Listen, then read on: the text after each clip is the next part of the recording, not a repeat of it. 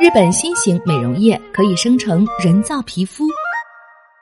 随着年龄增长，皱纹、皮肤松弛等问题会越来越让人感到烦恼。各家化妆品公司纷纷进军可以改善这些问题的新市场。日本化妆品巨头资生堂于十月一号新推出了一款美容液。该产品运用了耗时三年开发出的第二肌肤技术，通过在人体肌肤表面打造一层人造皮肤，瞬间掩盖眼周皮肤的松弛。七十三岁的演员前田美波里女士在试用后接受采访表示：“太让人惊讶了，以后再也不用担心自己变老了。”从她的前后对比图可以观察到，试用美容液前后眼周的松弛现象看上去得到了明显改善。另外，日本知名品牌花王也推出了可以在肌肤表面形成皮肤状薄膜，让肌肤变得平滑的护肤品。倪虹江还记得，去年四月，日本第一次发布紧急状态宣言期间，不但口罩被一抢而空，连买厕纸都要辗转好几家药妆店。而另一方面，整个化妆品行业却都很不景气。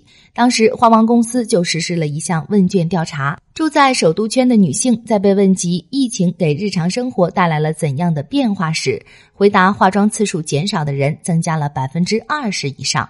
既然每天都在家待着，偶尔出门也要戴口罩把脸部遮住，索性就不去认真化妆了。估计大家都是这么想的吧。日本人还喜欢做各种各样的排行榜。去年销售苦战榜备受关注，包括口红、腮红、粉底在内，多种化妆品的销量都遭到了暴击。最难卖的口红直接腰斩，降到前年同比的百分之四十四。这也呼应了戴口罩后越来越多人不涂口红的现象。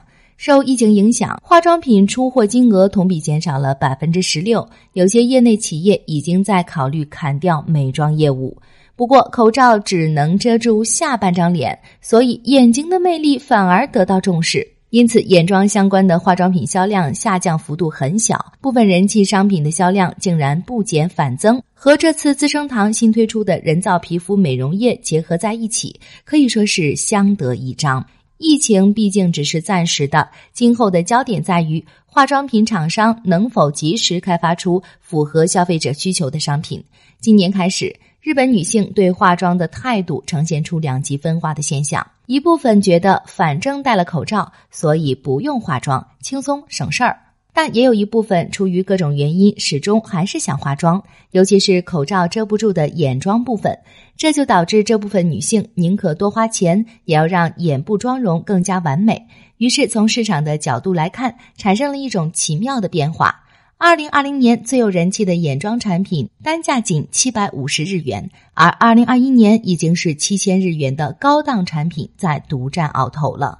人造皮肤也好，眼部彩妆也好，都是昙花一现的美。不过，有人喜欢刹那绽放的烟花，也有人拥抱时间赐予的缓慢衰老，不分孰好孰坏。听众朋友，你觉得呢？